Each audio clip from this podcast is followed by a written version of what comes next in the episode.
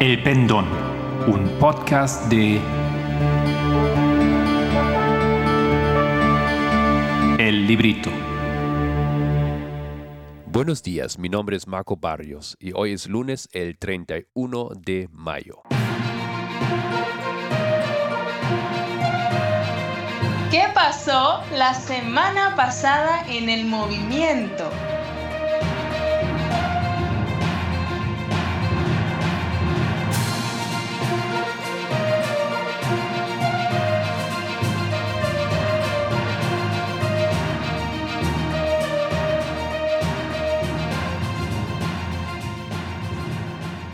En los últimos episodios he hablado a ustedes sobre las diferentes formas literarias en la Biblia.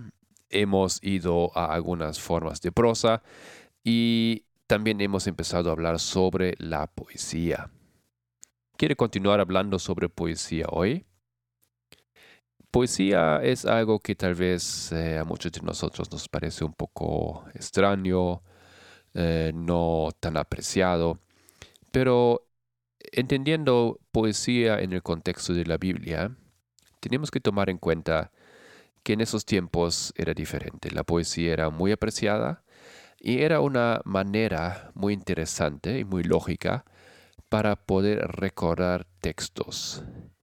Por esto la poesía se encuentra en uso también en textos proféticos, para que se recuerdan las palabras de las cosas que han de acontecer. Una poesía es más fácil recordar. Hoy en día lo equivalente tal vez para nosotros serían canciones, música, esos textos podemos recordar en comparación con textos escritos que, bueno, simplemente no quedan fácilmente en la mente. A mí me parece vale la pena invertir algo de tiempo sobre este género de texto. La poesía hebrea es muy diferente como la del Occidente en nuestras culturas es eh, bastante difícil, por lo menos de nuestro punto de vista. No es fácil para entender. Em, y lamentablemente en la traducción casi se pierde toda la forma. Los salmos son generalmente eh, poesía o poéticos y tenemos que recordar que eran en realidad himnos o oraciones que el ser humano hizo a Dios. Y eso nos eh, trae otro problema interesante, porque si son palabras del ser humano, oraciones o himnos del ser humano a Dios, al mismo tiempo entendemos que son la palabra de Dios para el ser humano. ¿Cómo funciona esto? Una rápida respuesta a esto. Tal vez puede ser que los salmos o estos himnos nos hablan de Dios, nos hablan de su carácter, cómo Él es y desde esta manera podemos ver que atribuyen esa información, no son solamente preguntas. Y por supuesto creemos que son inspirados. Parte de este proyecto aquí de compartir con ustedes detalles sobre las formas literarias de la Biblia, pienso que a uno u otro debe estar preguntándose para qué sirve eso, para qué necesito esto. Es simplemente sensibilizarnos a la realidad del texto bíblico en, nuestra, en nuestro proceso de exégesis, donde uno trata de comprender el texto en su contexto y en su tiempo es pues importante em, tener más conocimiento sobre este texto. ¿Por qué ha sido escrito así? Y una de las preguntas más importantes que uno tiene que hacerse siempre a estudiar un texto es cuál era el fin del autor, qué quería transmitir, qué era la meta al escribir ese texto.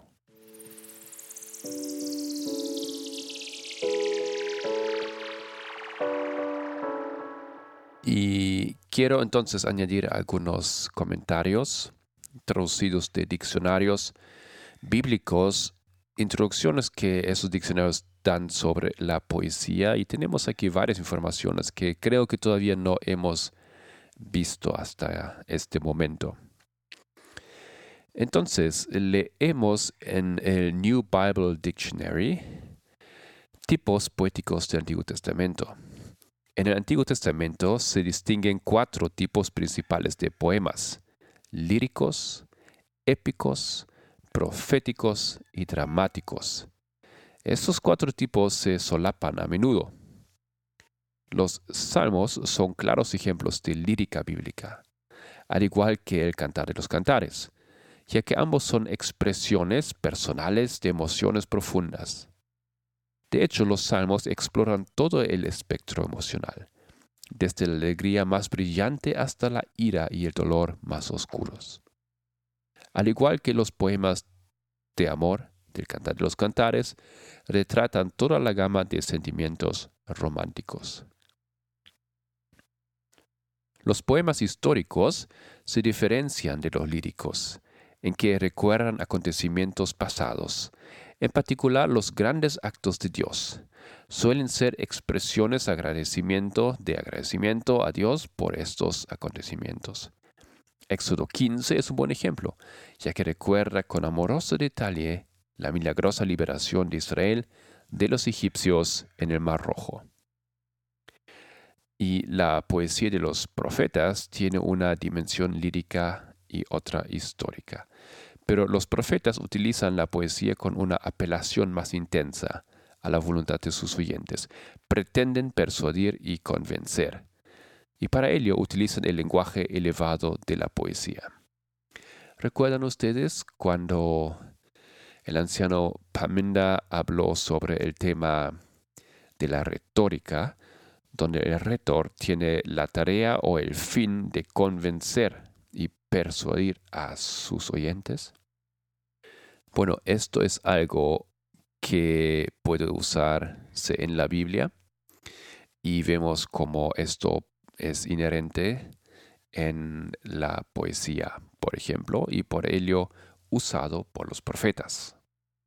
Tal vez no tenemos presente este dato, pero todos los libros proféticos de la Biblia contienen profecía, a veces en grandes partes. El diccionario bíblico de Easton da algunos detalles más. Dice, la poesía ha sido bien definida como el lenguaje medido de la emoción.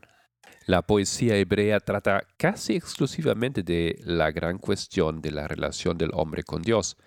La culpa, la condena, el castigo, el perdón, la redención, el arrepentimiento son los temas terribles de esta poesía nacida en el cielo.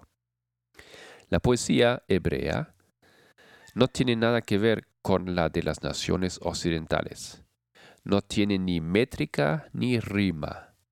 Su gran peculiaridad consiste en la correspondencia mutua de oraciones o cláusulas llamada paralelismo o pensamiento rima. Se han señalado varios tipos de este paralelismo y posiblemente ustedes recuerdan si han escuchado el pendón anterior, que ya nosotros hemos hablado de estos tipos. No obstante, los voy a mencionar aquí una vez más. Primero, el paralelismo sinónimo o cognado, en el que la misma idea se repite con las mismas palabras. Ejemplo, Salmo 39.3 o Proverbios 6.2. O con palabras diferentes, Salmo 22, 23, etc o en que se expresa en forma positiva en una cláusula y en forma negativa en la otra, como por ejemplo en el Salmo 40, 12 o Proverbios 6, 26. O cuando la misma idea se expresa en tres cláusulas sucesivas, Salmos 40, 15 y 16, o en un doble paralelismo correspondiendo la primera y la segunda cláusulas a la tercera y la cuarta, como por ejemplo en Isaías 9.1. 2. El paralelismo antitético, donde la idea de la segunda cláusula es la inversa de la primera, como en Salmos 20, versículo 8 o 37, 9, 17, 21, 22. Esta es la forma común de la poesía gnómica o proverbial. Por ejemplo, véase Proverbios 10 al 15. 3. Paralelismo sintético o constructivo o compuesto, donde cada cláusula o frase contiene alguna idea accesoria que refuerza la idea principal, como en Job 3, 3 a 9 o Isaías 1, 5 a 9.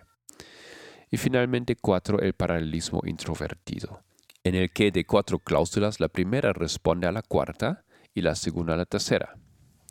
Vemos esto en Salmo 135, 15 a 18 o Proverbios 23, 15 a 16 o donde la segunda línea invierte el orden de las palabras en la primera, como en el Salmo 86, versículo 2.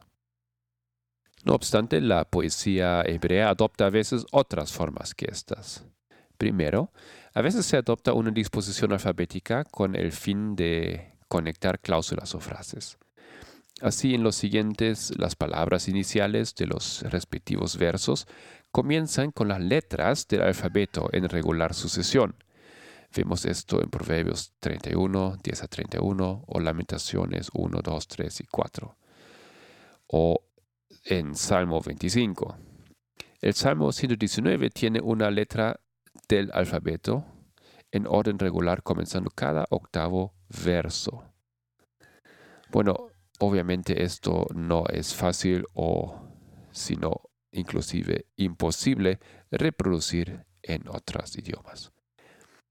2. La repetición del mismo verso o de alguna expresión enfática a intervalos. Salmos 42, 107, donde el estribillo está en los versos 8, 15, 21, 31 aquí. Vemos esto también en Amos 1, 3, 6, 9, 11 y 13. Y tercero, la gradación, en la que el pensamiento de un verso se retoma en otro. Salmo 121. Bueno, me imagino que eh, si tienen interés en entender estos detalles, deben tomarse nota de esos versículos y luego estudiar esos versículos uno por uno para entender mejor qué significan o cómo se, se ven esos ejemplos. En los libros históricos del Antiguo Testamento se encuentran varias odas de gran belleza poética, como el canto de Moisés, ya lo hemos mencionado antes, ¿no es cierto? En Éxodo 15, el canto de Débora, jueces 5, el de Ana, 1 Samuel 2, el de Ezequías, Habacuc, etc.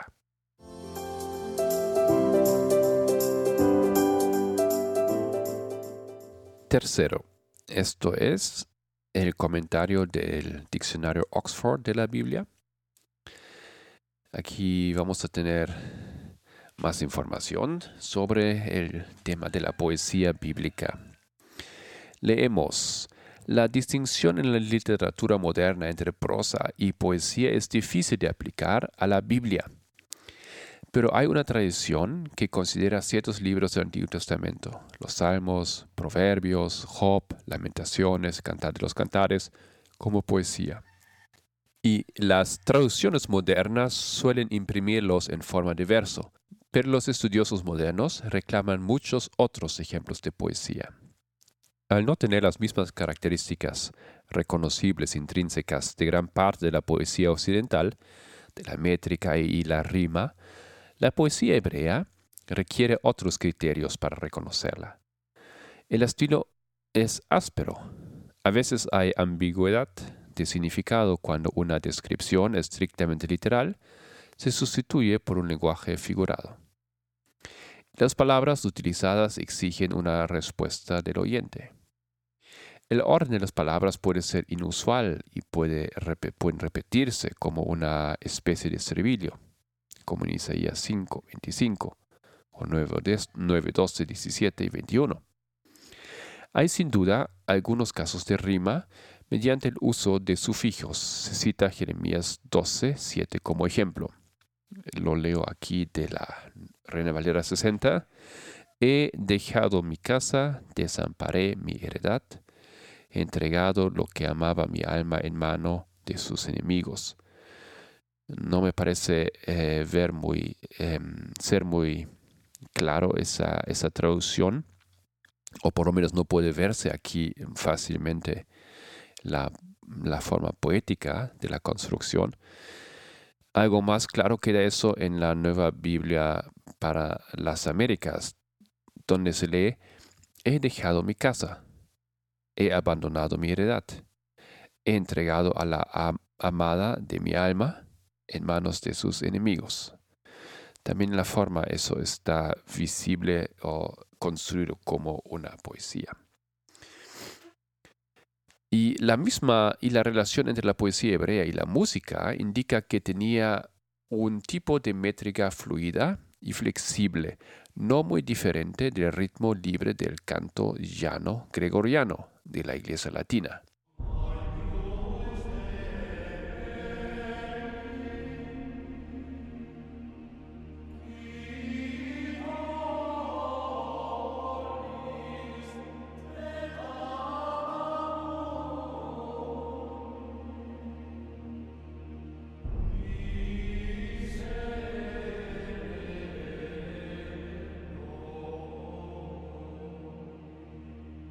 Cuando Jerónimo trabajaba en su Vulgata, estamos aquí hablando de 340, 420 después de Cristo, pensaba que la poesía hebrea se componía normalmente en hexámetros, como los versos griegos y latinos.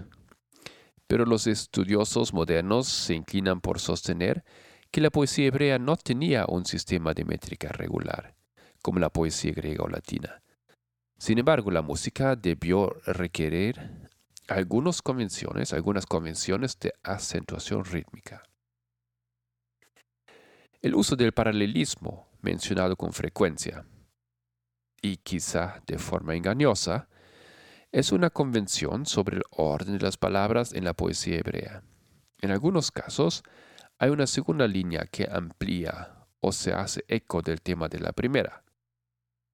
Ejemplo, Salmo 104, 28. En Job 10.12, dos sustantivos masculinos en la primera línea están emparejados con dos sustantivos femeninos en la segunda. Leemos de la, de la Nueva Biblia para las Américas. Le diré a Dios, no me condenes. Hazme saber qué tienes contra mí. Bueno, una vez más, lamentablemente eso se pierde aquí bastante, sino totalmente en la traducción. En otros lugares se introduce una segunda idea a modo de contraste con la primera, pero no siempre en estricto paralelismo línea por línea. Por ejemplo, en el Cantar de Débora, jueces 5. Sisera le pidió agua, ella le dio leche. Ella le llevó cuajada en un plato, pero en sus manos tenía una pica de tienda y un manso y un mazo. El paralelismo y la tersura parecen estar ahí, pero no están claramente marcados. También está presente en el libro de Job, aunque con variaciones complejas, por ejemplo, en eh, capítulo 28, 12 y 20. La poesía se encuentra en relación con el culto en todas las épocas de la historia israelita. Hay dichos pronunciados por los sacerdotes en el templo. Por ejemplo, la triple bendición de números 6, 24 26. Y hay himnos cantados en la Pascua. Por ejemplo, la celebración de la victoria sobre los egipcios y el gobierno de Dios como rey en Sion en Éxodo 15, que debe derivar del culto en el templo, más que de cualquier éxodo histórico cuando Sion, Jerusalén, era desconocida. Otros fragmentos de poemas de guerra se entretejieron en formas litúrgicas, como por ejemplo en Habacuc 3. Los poemas fúnebres y los lamentos tienen una fuerza adicional por el paralelismo, como en Jeremías 9.1 y 12, 12, 8 y 10. Y los poemas litúrgicos de acción de gracias, a que, aunque el ritmo y los paralelismos son menos claros, han sido adaptados por los editores para que encajen en fragmentos de la narrativa. Por ejemplo, Jonás 2, 2 al 9, donde las referencias apropiadas al mar van seguidas de una promesa de hacer votos en el templo, afirmando así un punto teológico relevante para la propia época del editor. Así como el Dios de Jonás pudo rescatarlo de las profundidades, también pudo rescatar al pueblo de Nínive de la incredulidad al arrepentimiento. Gracias por estar con nosotros, el equipo del Pendón. Si quieres profundizar con alguno de los temas de este podcast, encuéntranos en www.librito.org.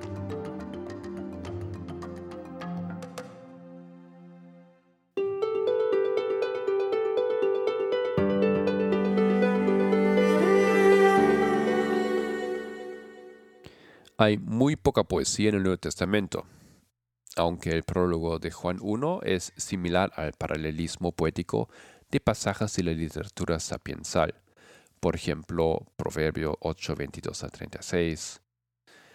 Pero varios aforismos de Jesús contienen paralelismos, por ejemplo, Mateo 11:30 o Lucas 16:10, donde dice, El que es fiel en lo muy poco, es fiel también en lo mucho. Y el que es injusto en lo muy poco, también es injusto en lo mucho. En algunos casos, la segunda línea contrasta con la primera, como en Mateo 8:20. Las zorras tienen madrigueras y las aves del cielo nidos, pero el Hijo del Hombre no tiene donde reclinar la cabeza. Los cánticos de las narraciones de infancia lucanas, el Benedictus, el Magnificat, el Nunc Dimittis, se parecen a la poesía hebrea.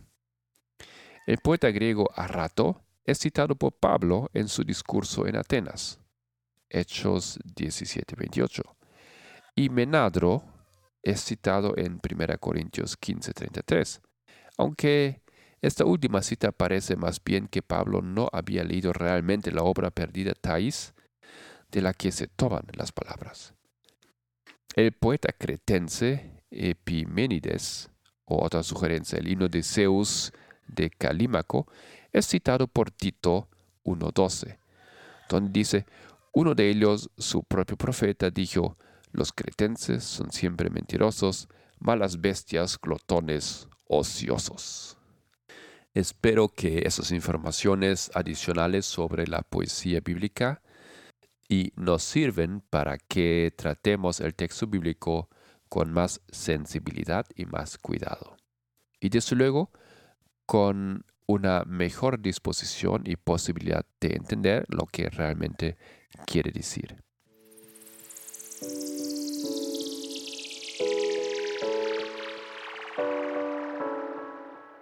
Hemos tenido una vez más un estudio de semanas. El lunes estaba con nosotros por la primera vez la hermana Francis de Belice y nos condujo un estudio del camino a Cristo. Viernes, Kelvin em, avanzó en eh, los temas que estamos eh, teniendo sobre el gran tema del aborto, hablando sobre las diferentes perspectivas sobre el aborto. Y luego el sábado yo he tenido dos presentaciones donde primeramente hice un resumen sobre las presentaciones que se han hecho hasta entonces sobre el aborto y luego empecé a construir algo así como una conclusión que todavía no está finalizada. Y finalmente compartimos la buena noticia, si no lo han escuchado todavía, que la anciana Tess ha vuelto a retomar su trabajo en este movimiento. thank you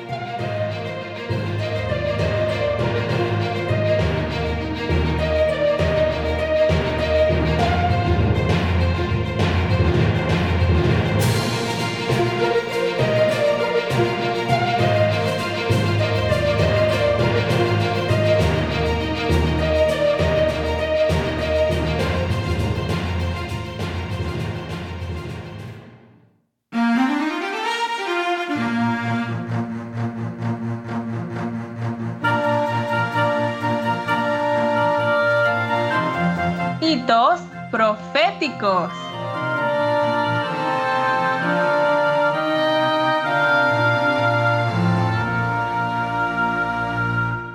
Hola a todos nuestros amigos y hermanos oyentes, gracia y paz de nuestro Padre y de nuestro Señor Jesucristo.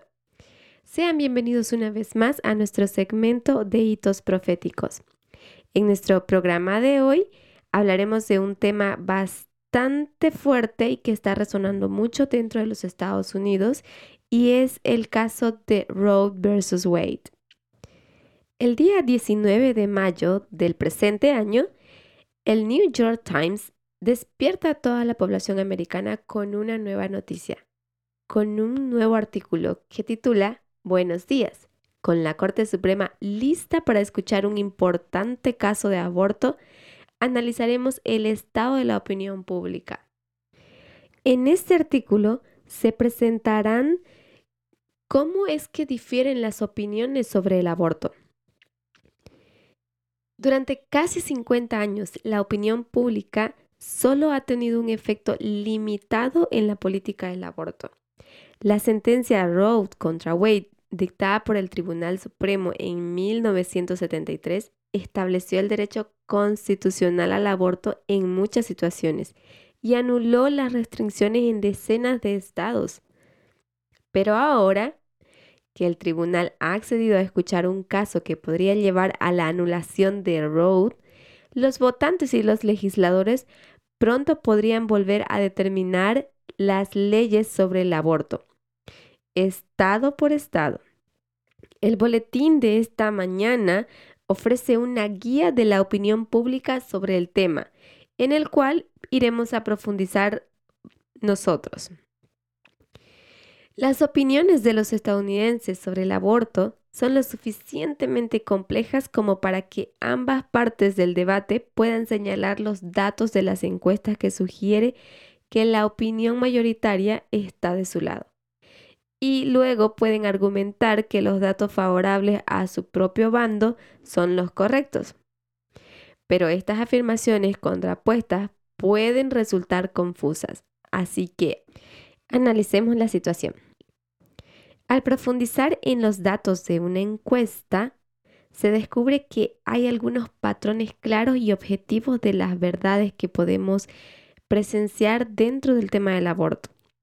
Y vamos a ver cinco de ellas hoy, día. La primera es una mayoría pro-road. La encuesta muestra sistemáticamente que la mayoría de los estadounidenses, entre 60 y 70%, en encuestas recientes, tanto como Gallup y Pew, dicen que no quieren que el Tribunal Supremo anule Roe. Del mismo modo, cerca del 60% de los estadounidenses dicen estar a favor del acceso al aborto en todas o en la mayoría de las circunstancias. Esto según las encuestas de Pew. Entonces ahora analicemos los datos. 6 de cada 10, estadounidenses aproximadamente dicen que el aborto debería ser legal en todos o en la mayoría de los casos. El aborto ha sido durante mucho tiempo un tema controvertido en los Estados Unidos y es un tema que divide fuertemente a los Estados Unidos a lo largo de líneas partidistas, ideológicas y religiosas. En la actualidad, una mayoría del 59% de los adultos estadounidenses opinan que el aborto debería ser legal en todos o en la mayoría de los casos, mientras que el 39% piensa que el aborto debería ser ilegal en todos o en la mayoría de los casos.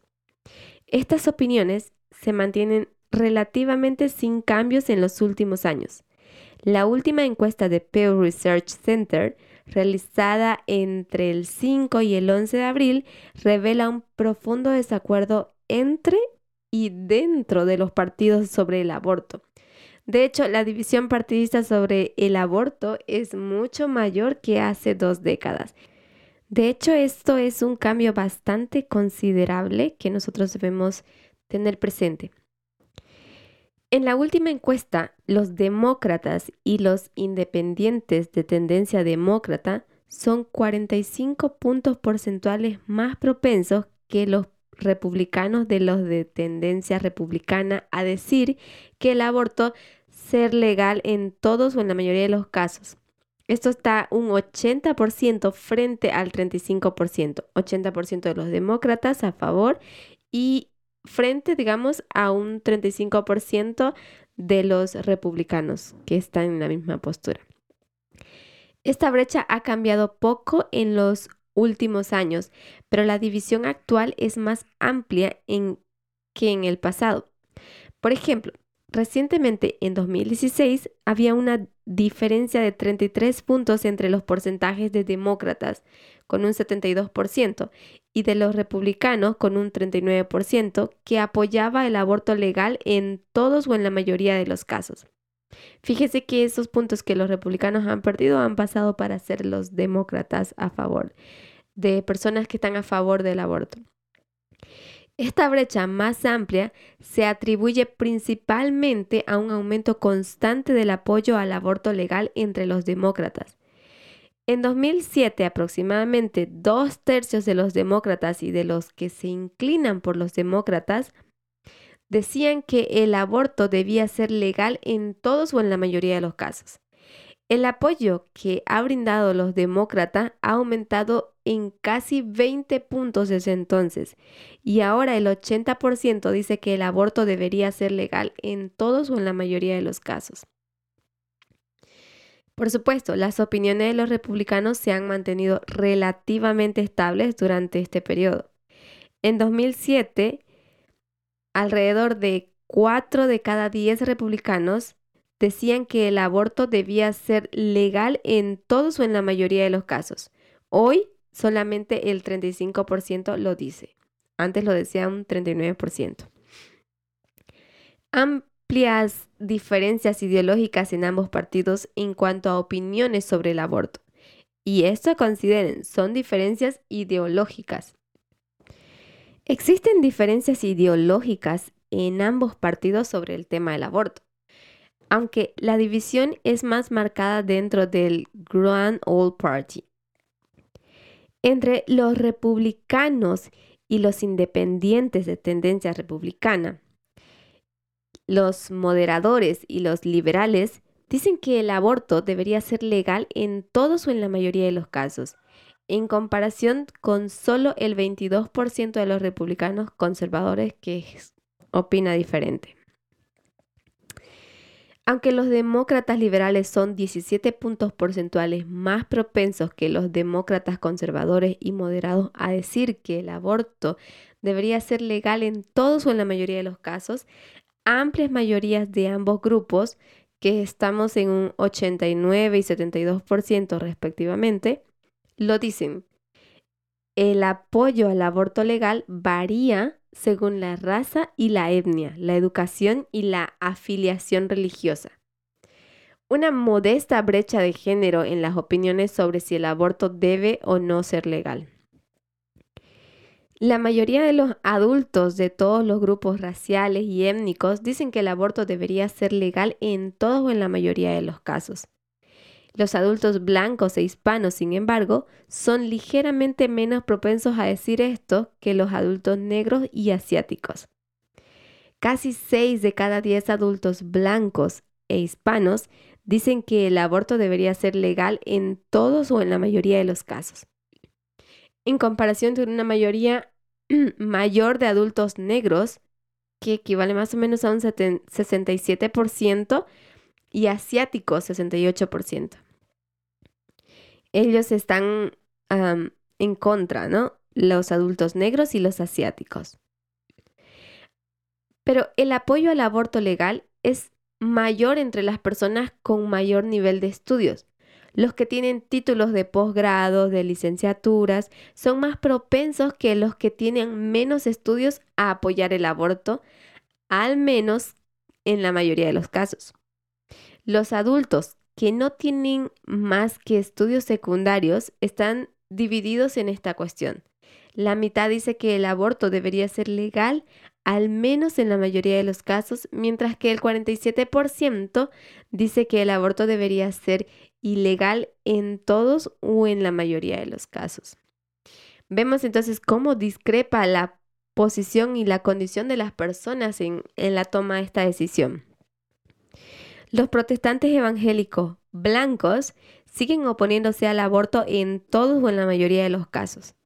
Alrededor de tres cuartas partes de los evangélicos blancos, que son más o menos un 77%, dicen que debería ser ilegal en todos o en la mayoría de los casos. Mientras que el 21% dice que deberían ser legal al menos en la mayoría de los casos. En cambio, la mayoría de los protestantes blancos que no son evangélicos que son aproximadamente un 63%, dicen que el aborto debería ser legal en todos o en la mayoría de los casos. Los nones, es decir, los religiosos, los que no tienen afiliación religiosa, apoyan mayoritariamente el aborto legal. Alrededor de 8 de cada 10, que son tal vez un 82%, dicen que debería ser legal en todos o en la mayoría de los casos mientras que solo el 16% dice que deberían ser legal, perdón, ilegal. En el público en general hay una modesta división de género en las opiniones sobre si el aborto debe ser legal. El 56% de los hombres y el 62% de las mujeres dicen que deben ser legal al menos en la mayoría de los casos. Dentro de ambos partidos, las opiniones de hombres y mujeres están ampliamente alineadas. El 80%, de las mujeres demócratas y el 79% de los hombres demócratas afirman que el aborto debería ser legal en todos o en la mayoría de los casos. Asimismo, el 32% de los hombres republicanos y el 39% de las mujeres republicanas dicen lo mismo. Entonces, son datos que nosotros tenemos que comprender y entender y analizar estrictamente, porque son importantes en qué sentido? En que de cierta manera son también la voz del pueblo.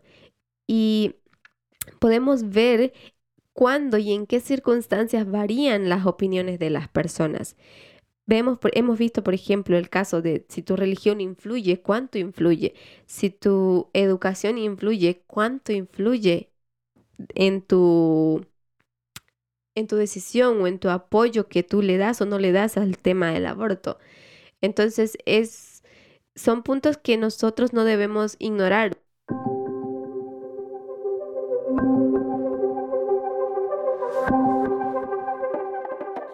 Como segundo punto a considerar, veremos cómo sería una mm, mayoría pro restricción.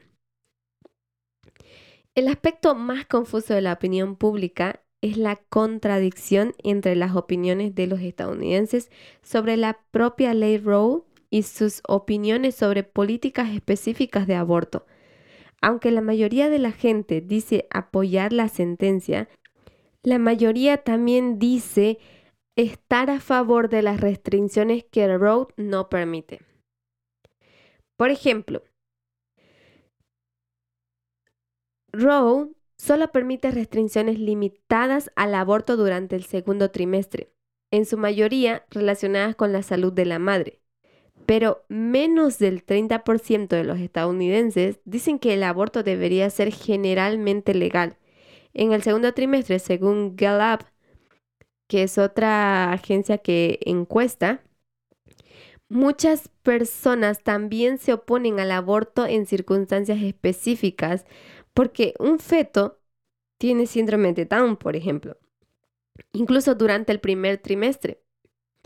Una señal de que muchos estadounidenses están a favor de restricciones significativas están en los datos de Gallup utiliza una redacción ligeramente diferente a la PEU, creando una opinión que permite a la gente decir que el aborto debería ser legal, solo en algunas circunstancias.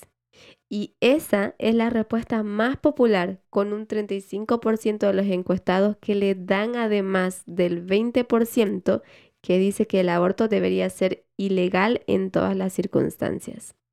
Quiero que analicemos un poco esto porque esto nos va a ayudar a comprender por qué muchos defensores de los derechos del aborto les preocupa que el Tribunal Supremo destruya Roe sin anularlo oficialmente. Si los jueces suelen estar influenciados en la opinión pública. Veamos entonces un poquito de esto y entrando en detalle. Bien, Habíamos visto que los hombres y las mujeres tienen un apoyo similar al aborto por trimestre. Sin embargo, como se ve en la encuesta, si ustedes entran al artículo, ustedes pueden ver la encuesta de Gallup o de Pew Research Center, ustedes verán cómo es que la tabla al final muestra cómo difiere el apoyo según la edad, el nivel educativo y la identificación partidista. Los adultos jóvenes, los adultos con estudios universitarios y los demócratas aceptan más que sus homólogos los abortos en el primer y segundo trimestre, mientras que las diferencias son menores con respecto a los abortos en el tercer trimestre. Los estadounidenses apoyan los abortos por motivos médicos en el primer trimestre. Como Gallup informó a principios de esta semana, la mayoría de los estadounidenses quiere que el aborto esté legalmente disponible en todas o en ciertas circunstancias, aunque en respuesta a una pregunta separada. Están divididos por igual en un 48%, cada uno al identificar su posición general como pro-choice o pro-life. Es decir, pro-elección o pro-vida. Pero las opiniones de los estadounidenses sobre el tema son aún más complicadas, como habíamos dicho al comienzo. El apoyo al aborto electivo depende de la razón específica por la que una mujer busca el procedimiento y eso, a su vez, varía en función de si se produce al principio o al final del embarazo. Gallup examina estas diferencias en la nueva encuesta repitiendo un experimento realizado por primera vez hace 15 años. A la mitad de los encuestados se les preguntó si el aborto debería ser legal por cada uno de los motivos durante el primer trimestre del embarazo. A la otra mitad se le preguntó por las mismas razones por el tercer trimestre. La situación, incluyendo una nueva este año centrada en el síndrome de Down, son cuando la vida de la mujer corre peligro, cuando el embarazo ha sido causado por una violación o un incesto, cuando el niño vaya a nacer con una enfermedad que ponga en peligro su vida, cuando el niño vaya a nacer con una discapacidad mental, cuando el niño vaya a nacer con síndrome de Down y cuando la mujer no quiere el niño por cualquier motivo. La razón más aceptada para realizar abortos con poca diferencia de apoyo según el momento es cuando la vida de la mujer está en peligro, o sea, la primera razón. El 83% piensa que debería ser legal en el primer trimestre y el 75% en el tercero. La mayoría también piensa que el aborto debe ser legal en ambos trimestres, si se realiza porque el embarazo ha sido causado por una violación o un incesto aunque el apoyo cae del 77% en el primer trimestre, apenas la mitad, un 52% apenas en el tercero. Los abortos realizados porque el niño nacería con problemas médicos, ya sea una enfermedad que ponga en peligro su vida o una discapacidad mental, reciben un apoyo mayoritario cuando se realizan en el primer trimestre, pero menos que la mayoría cuando se produce en el en el tercer trimestre del embarazo. Los estadounidenses están divididos sobre la interrupción del embarazo en el primer trimestre, cuando se detecta el síndrome de Down con un 49% a favor. Los Centros para el Control y la Prevención de Enfermedades identifican el síndrome de Down como el trastorno cromosomático más común que afecta a uno de cada 700 bebés nacidos en los Estados Unidos. Y es una cifra bastante alta, en general, la mayoría de los estadounidenses ve alguna razón para que el aborto sea legal, pero son muchos más los que piensan que debería serlo en el primer trimestre que en el segundo o el tercer trimestre del embarazo. Esto concuerda con la tasa real de abortos en Estados Unidos por trimestre, según el Instituto Guttmacher, que realiza un seguimiento de las estadísticas sobre el aborto los abortos en el último trimestre son poco frecuentes. Solo el 1.3% se realizan después de las 20 semanas, mientras que el 89% se realizan a cabo en las primeras 12 semanas. Es importante destacar que la opinión pública también refleja el marco conceptual utilizado en la histórica decisión sobre el aborto Roe versus Wade en el caso que se llevó a cabo en 1973. Según esa histórica sentencia, los intereses de la madre son primordiales en el primer trimestre, pero el Estado tiene interés en proteger el feto después de la viabilidad. En palabras de la decisión, para la etapa posterior a la viabilidad, el Estado en la promoción de su interés en la potenciabilidad de la vida humana puede, si lo desea, regular e incluso prohibir el aborto, excepto cuando sea necesario a juicio médico apropiado para la preservación de la vida o la salud de la madre. El texto de Roe versus Wade se ajusta casi perfectamente a la postura de los estadounidenses sobre los abortos tardíos. Mantenerlos legales para salvar la vida de la madre y en casos de violación e incesto, pero no por otras razones. Donde los estadounidenses parecen apartarse de la decisión es en el apoyo a ciertas restricciones a los abortos del primer término, en particular los que se realizan debido al síndrome de Down o únicamente a discreción de la mujer. El caso de Roe versus Wade quitó a los estados la facultad de prohibir el aborto, haciéndolo legal en todo el país. Pero su invitación a regular el aborto de forma centrada en la salud de la madre, así como a proteger la potencialidad de la vida humana después de la viabilidad, ha permitido a los estados aprobar numerosas leyes que limitan cómo y cuándo se puede practicar legalmente el aborto. Es probable que muchas de estas restricciones sean coherentes con la sensibilidad de los estadounidenses hacia el aborto, pero esa alineación podría cambiar. Varias leyes aprobadas recientemente, incluida una en Iowa, que prohíbe el aborto después de que se detecte el latido del corazón del feto, lo que suele ocurrir a las seis semanas.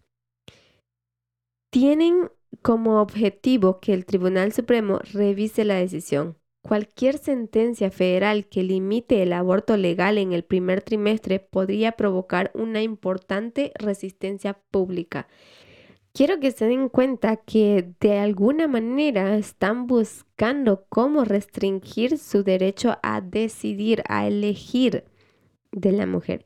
Entonces, hay aspectos que se tienen que considerar que son verdades objetivas, como se dijo al comienzo del artículo. ¿Ok? Quiero que ustedes lean o estudien esos artículos desde una manera, desde un aspecto bien crítico pero tratando de ser lo más objetivos posibles.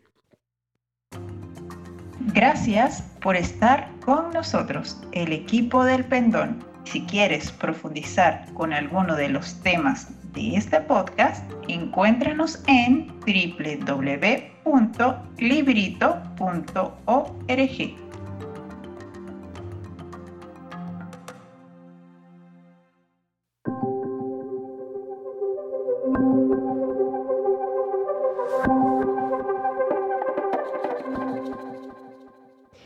Como tercer punto hablaremos sobre la notable estabilidad que se nos presenta. La opinión sobre algunas cuestiones políticas importantes ha cambiado sustancialmente en el último medio siglo. En lo que respecta a los impuestos y la regulación, las opiniones de la gente han sufrido altibajos. En algunas cuestiones culturales como ser el matrimonio entre personas del mismo sexo y la legalización de la marihuana, las opiniones se han movido bruscamente en una dirección, pero la opinión sobre el aborto apenas y ha variado. Este es el desglose de Gallup en cuatro categorías que se remontan a 1994. Según el Gallup, otras preguntas de la encuesta muestran un patrón muy similar con una estabilidad que se remonta a la década de 1970 justo después de la sentencia de Roe. Una razón clave es que la opinión sobre el aborto solo difiere modestamente por grupos de edad. los estadounidenses menores de 30 años apoyan más el derecho al aborto que los mayores de 50, pero la diferencia no es enorme. Las diferencias de edad en cuanto a la legislación de la marihuana, el matrimonio entre personas del mismo sexo y el cambio climático son mayores. El aborto sigue siendo un tema molesto para un gran número estadounidense de todas las generaciones, lo cual nos sugiere que el debate no terminará pronto. En un artículo de New York Times también, que titula ¿Cómo es que la opinión pública cambió acerca del tema del aborto desde el caso de Roe versus Wade? En 1973, el Tribunal Supremo de Estados Unidos dictaminó que el caso Roe contra Wade que la mujer tenía derecho a abortar. Desde entonces la opinión pública no ha cambiado mucho.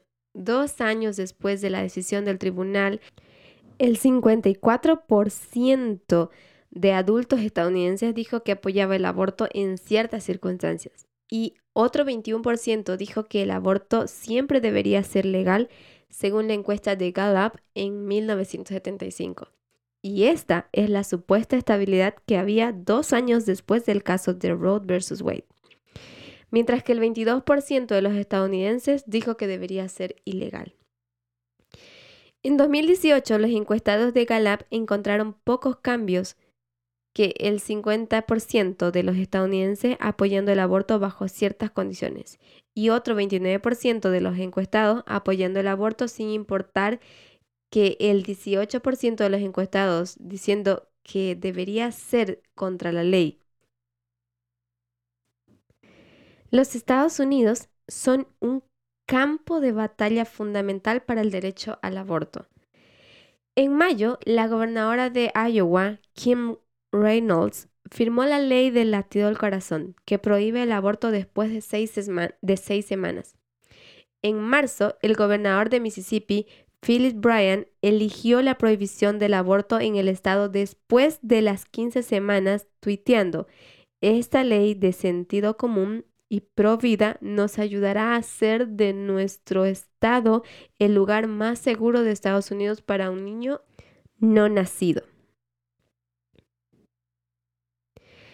Esto preocupa a los defensores del derecho al aborto, incluyendo al doctor Willie Parker, que realiza abortos en Mississippi en la única clínica de un estado de 2.9 millones de habitantes que lo hace. Se toma a las mujeres en una situación desesperada y se hace más desesperada su situación, dijo Parker, sobre las prohibiciones del aborto. En los últimos siete años, los estados han promulgado más de 400 prohibiciones, produciendo una legislación cada vez más extrema y restrictiva dijo Elizabeth Nash, directora de Asuntos Estatales del Instituto Guttmacher, una organización de investigación que apoya el aborto legalizado. Nash y otros expertos consideran que estas prohibiciones estatales preparan el terreno para un enfrentamiento en el Tribunal Supremo. El 27 de junio, el juez del Tribunal Supremo, Anthony Kennedy anunció sus planes de retirarse, renunciando a su puesto como voto decisivo del tribunal.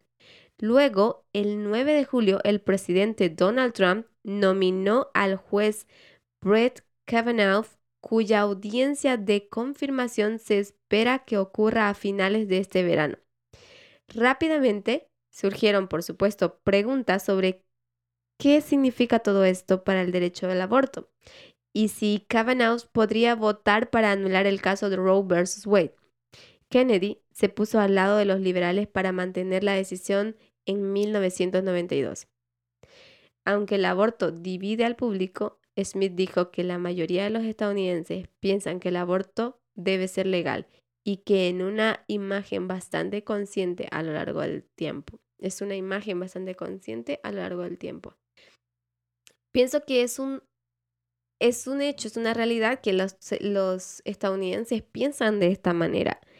Pero vemos cómo influencia la opinión de otras personas o la opinión pública a través de sus políticos o sus ideologías que están entremezcladas en su política. Y esos son aspectos que pueden alterar los resultados y poner en riesgo leyes que protegen los derechos de la mujer, como en el caso del aborto, por ejemplo.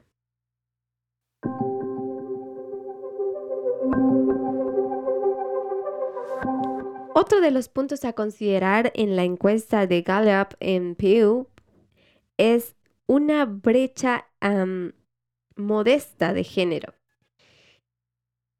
El género juega un papel importante en la política estadounidense.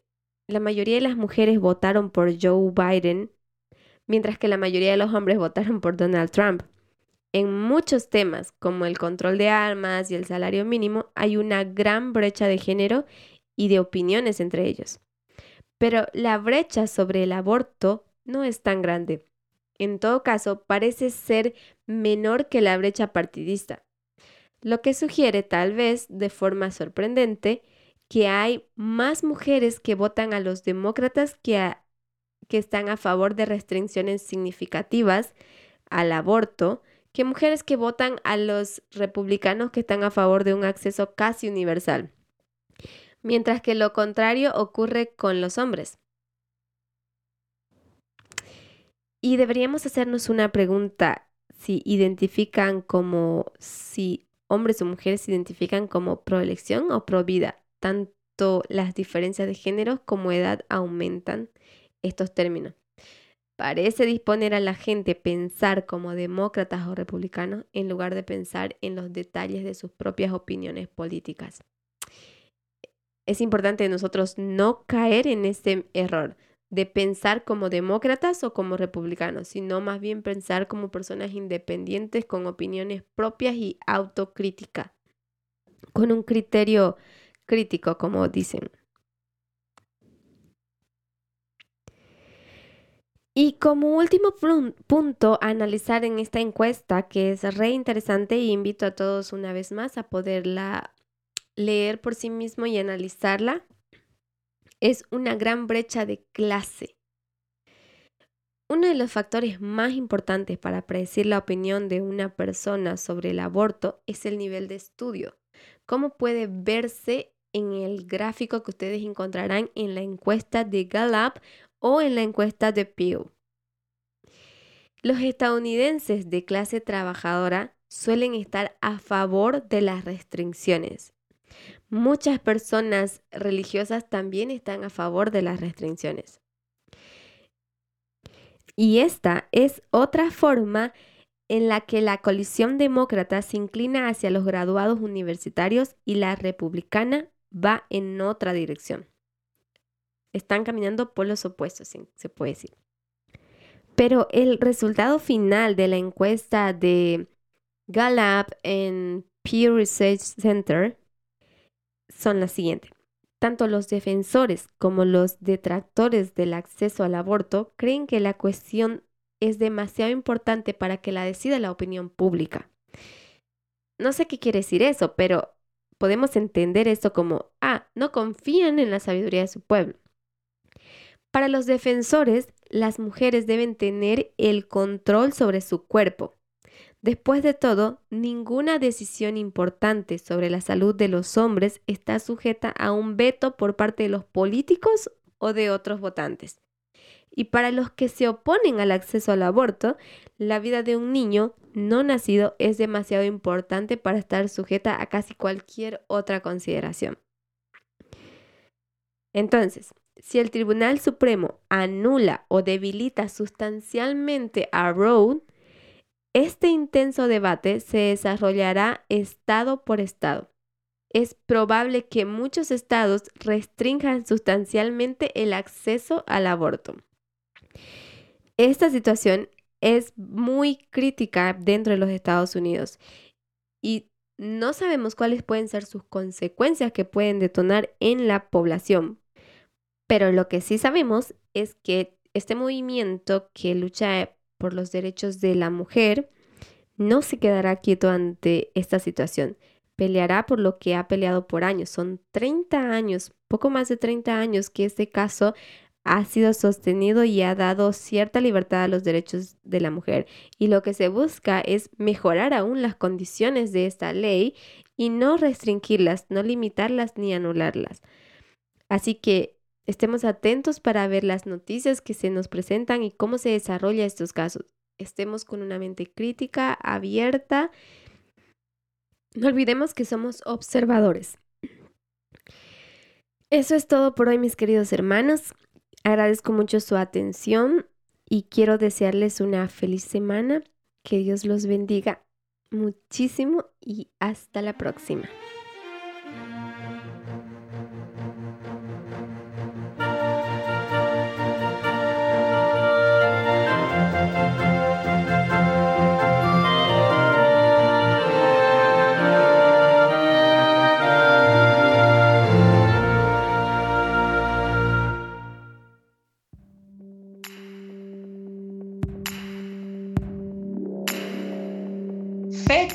Históricas para recordar.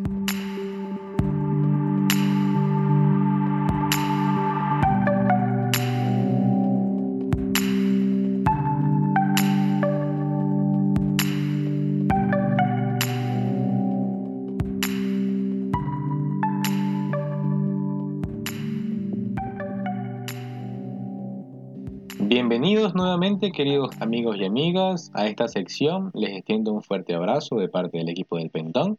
Mi nombre es Kelly Moreno y estaremos revisando las noticias más relevantes ocurridos esta semana. En Brasil se levantan contra Bolsonaro en una marcha en todo el país.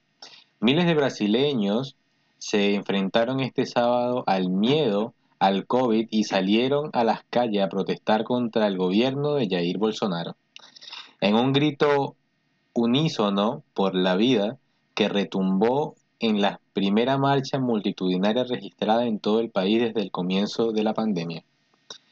Convocada por las centrales sindicalistas, partidos de izquierda y movimientos sociales, las protestas se efectuaron de manera pacífica en más de 200 ciudades de todo el país incluidas las capitales, con incidente con la policía registrado solo en Recife, la capital de Pernambuco. Las manifestaciones exigieron al líder ultraderechista acelerar el proceso de la vacunación en el gigante sudamericano y aumentar el montante de los auxilios para que los más pobres, los más afectados por la pandemia, tengan un ingreso digno para enfrentar la crisis que los lleva el coronavirus. Armados de mascarillas, alcohol gel y carteles, los manifestantes también pidieron frenar las privatizaciones de las empresas estatales y que acaben los recortes presupuestarios en las universidades. Inmensas parcartas con la frase fuera Bolsonaro, vacuna para todos ya, Bolsonaro genocida, fueron el común denominador en las marchas de todas las ciudades, así como carteles recordando los 460.000 muertos y más de 16.3 millones de contagios que han convertido a Brasil en uno de los países más afectados por la pandemia. Las manifestaciones arrancaron temprano en la ciudad de Brasilia, Río de Janeiro, Belén y Recife.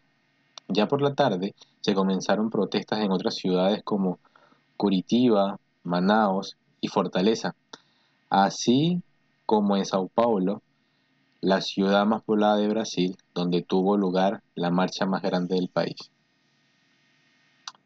La icónica Avenida Paulista, la más importante de la ciudad, estaba a reventar y el tráfico quedó completamente bloqueado en ambos sentidos por la cantidad de manifestantes que acudieron a la cita, entre familias, sindicalistas, políticos y estudiantes. Niños, adultos y ancianos se encontraron desde las 16 horas local en el Museo de Arte de Sao Paulo, tradicional punto de encuentro para las protestas en la ciudad, y marcharon pacíficamente durante más de tres horas en una jornada acompañada de música y donde el Fora Bolsonaro no paró de retumbar. Las movilizaciones nacionales buscaron desgastar al líder derechista y acelerar la investigación que actualmente adelanta una comisión del Senado sobre posible emisión del gobierno a la gestión de la pandemia. aunque las posibilidades de lograr un juicio político en contra del mandatario son aún lejanas. La comisión creada a instancias de la oposición, que tiene siete de sus once miembros, intentan esclarecer si el gobierno tiene alguna responsabilidad en el descontrol de la crisis sanitaria en Brasil, que según los especialistas ya es una de las tres naciones más azotadas por la pandemia, junto con Estados Unidos e India, y está amenazando con una tercera ola. Denuncias realizadas ante la comisión revelaron que el gobierno demoró la compra de vacunas, actuó sin diligencia ante la falta de oxígeno en el estado de Amazonas y provocó el uso de la cloroquina, un antipalúdico sin evidencia científica contra el COVID-19. Bolsonaro es uno de los principales negacionistas de la pandemia viene minimizando la gravedad del COVID-19 a la que calificó de gripita, desde que se registró el primer caso en el país el 26 de febrero del 2020. El mandatario brasileño desconfía de la efectividad de las mascarillas, defiende medicamentos sin eficacia comprobada contra la enfermedad, como la cloroquina, y rechaza los confinamientos y las medidas de restricción para evitar la propagación del virus porque la economía no puede parar. Continuaremos con la siguiente noticia que habla sobre que forman un gran jurado para decidir si hay base para un juicio contra Donald Trump. La Fiscalía de Nueva York ha ordenado la creación de un gran jurado para decidir si hay fundamentos para abrir un juicio contra el expresidente estadounidense Donald Trump por posibles delitos cometidos por su conglomerado empresarial, la organización Trump. El fiscal del distrito de Manhattan, Cyrus Payne Jr., ha sido quien ha dado la orden, según las fuentes citadas por el Washington Post, pero de momento se desconocen más detalles. Lo único que ha adelantado es que está previsto que este gran jurado se reúna tres días de la semana durante un periodo de seis meses.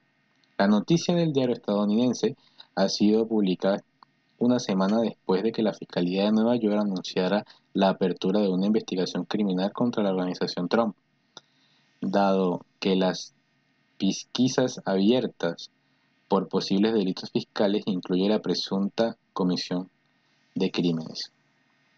Trump ha alcanzado una declaración en respuesta a los informes, clasificando la investigación como puramente política y considerando que se trata de una continuación de la mayor caza de bruja en la historia de los Estados Unidos.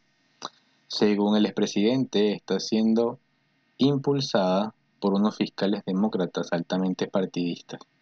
Y ningún otro presidente de la historia ha tenido que aguantar lo que yo he aguantado, así ha dicho Donald Trump. Trump ha señalado además que es interesante que un sondeo le ponga muy en cabeza de cara a las primarias republicanas y a las elecciones generales del 2024. Antes de señalar que el país está roto, las elecciones son manipuladas, corruptas y robadas y los fiscales están politizados. Seguiré luchando como he hecho durante los últimos cinco años, ha remarcado.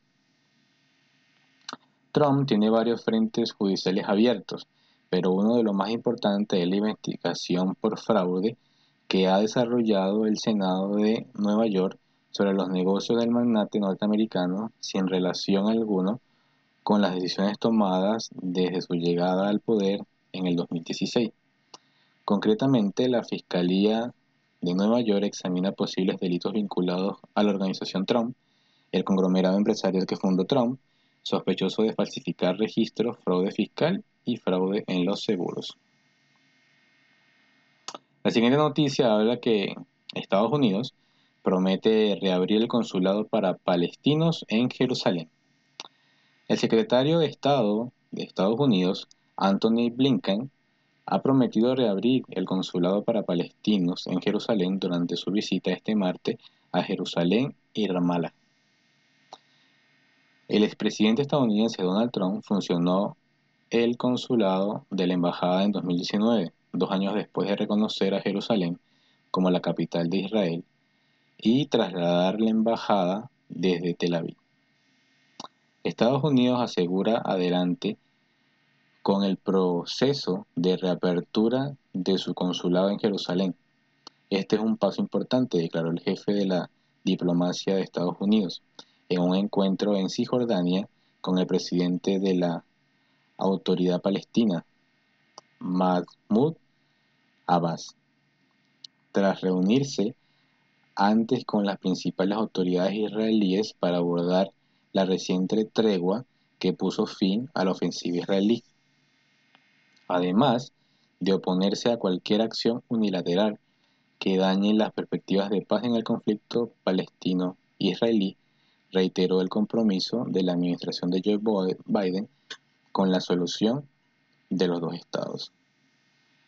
La reunión del secretario de Estados Unidos con el presidente de la Autoridad Nacional Palestina supone un acercamiento tras años de distanciamiento con la anterior administración de Donald Trump, con quien cortó relaciones al considerar que éste era favorable a los intereses de Israel. Por otra parte, ha adelantado que su ejecutivo pedirá 75 millones de dólares al Congreso para asistir económica y humanitariamente a los palestinos, además de comprometerse a entregar 5.5 millones en ayudas inmediatas para Gaza y 32 millones para la Agencia de la ONU y para los refugiados palestinos. Antes de reunirse con Abbas en Ramallah, Blinken se entrevistó en Jerusalén con la mayor autoridad israelí, con el primer ministro Benjamin Netanyahu. Otra noticia que también fue importante esta semana es que Kamala Harris se convierte en la primera mujer en dar un discurso de graduación en los 175 años de historia de la Marina de los Estados Unidos. En la graduación de oficiales de la Marina estadounidense este 28 de mayo, la vicepresidenta Kamala Harris dio el discurso de la ceremonia. Nunca antes una mujer había encabezado el solemne momento en que los estudiantes se convierten en oficiales de la Marina de Estados Unidos. En su discurso, la vicepresidenta no solo los invitó a innovar, sino a ser embajadores de la vacunación contra el COVID-19. Esta semana también se detectaron los primeros casos de hongo negro en Sudamérica, primeramente en Uruguay y luego en Chile. La mucormicosis es una enfermedad rara que ha sido detectada entre los pacientes que se recuperaron del COVID-19 en la India, sobre todo en aquellos que padecen de diabetes. Está causada por un hongo que se halla en ambientes húmedos y puede atacar el extracto respiratorio. No es contagioso y no se transmite de persona a persona. Varios hongos pueden causar la enfermedad, pero no son dañinos para la mayoría de las personas, aunque pueden causar infecciones serias en individuos con sistemas inmunológicos debilitados, según los Centros para el Desarrollo, Control y Prevención de las Enfermedades de los Estados Unidos. ¿Cómo se desarrolla esta enfermedad? Puede aparecer como complicación de un periodo largo de intubación y de invasión de un ser humano. No solamente aparece después del coronavirus, es cuando se está intubado por mucho tiempo lleno de catéteres, sondas urinarias y varios centrales intervenidas, por lo que desagradablemente puede haber una colonización, o sea, la presencia de un microorganismo oportunista que puede infectar a esta persona. En este último tiempo, la infección se genera en pacientes con COVID-19, principalmente por los fármacos usados en el tratamiento del virus. En los pacientes más delicados se utiliza esteroides para reducir la inflamación en los pulmones. Esto a su vez baja la efectividad del sistema inmunológico y aumentan los niveles de azúcar en la sangre, lo que abre la puerta para la mucormicosis. Esto a su vez se suma en que la mayoría se encuentra con ventilación mecánica. La próxima noticia en la cual haremos mención trata de que hubo una marcha en conmemoración a un año de la muerte de George Floyd, el 25 de mayo. Familiares de George Floyd, acompañados de activistas y ciudadanos comunes, realizaron una marcha por Minneapolis para conmemorar el primer aniversario de su muerte. Cientos de personas se congregaron el domingo frente al tribunal de Minneapolis, donde el mes pasado el ex policía Derek Chauvin fue hallado culpable de causarle la muerte a Floyd. Varios de los participantes aportaban carteles con los retratos de Floyd. Philando Castile y otros hombres negros abatidos por la policía, el gobernador de Minnesota, Tim Walz, el alcalde de Minneapolis, Jacob Frey, y el alcalde de San Paul, Melville Carter, asistieron al evento, en el que la multitud coreaba lemas como sin justicia no hay paz y digan su nombre. Varios oradores clamaron justicia para la familia de los numerosos hombres de raza negra ultimados por policías a lo largo de los años. Ha sido un año largo y doloroso, expresó la hermana de Floyd, Bridget. Ha sido sumamente frustrante para mí y para mi familia y nuestras vidas fueron trastocadas en un abrir y cerrar de ojos y todavía no entiendo por qué, añadió. El martes se cumplió un año desde que Floyd fue detenido por Chauvin, quien puso su rodilla sobre el cuello de Floyd por varios minutos pese a la súplica de este de que no podía respirar, causándole la muerte. El hecho detonó un movimiento de protestas en todo el país en contra de las prácticas policiales. Chauvin, quien es blanco, fue hallado culpable de homicidio. En el evento del domingo participó el reverendo Al Charlton, quien exhortó al senador a aprobar la ley George Floyd de justicia policial. La ley, que sería la más profunda reforma en las prácticas policiales estadounidenses a nivel federal, prohibiría el uso de llaves en el cuello para detener a sospechosos y crearía una base de datos nacional sobre abusos policiales. Queremos que algo salga de Washington, queremos algo que cambie las leyes federales, expresó Charlton. Ha habido negligencia en la aplicación de justicia durante demasiado tiempo. Es hora de que voten y aprueben esta ley, también añadió. La Fundación Memorial George Floyd, una organización sin fines de lucro con sede en Fayetteville, Carolina del Norte, donde nació Floyd, patrocinó varios eventos en Minneapolis en honor a él. Los hermanos de Floyd crearon la fundación en septiembre del 2020 para ayudar a combatir las disparidades judiciales en las comunidades negras e hispanas. Estas fueron todas las noticias de gran relevancia para esta semana. Los invitamos para la próxima y que nos sigan acompañando y les deseamos una feliz semana a todos. Dios los bendiga.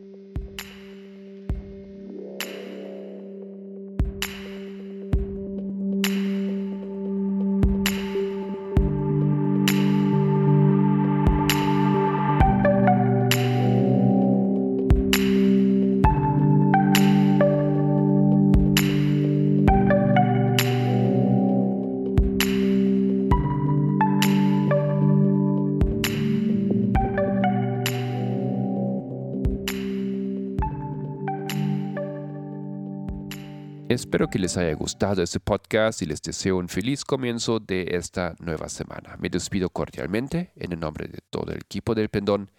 Que Dios les bendiga y hasta la próxima.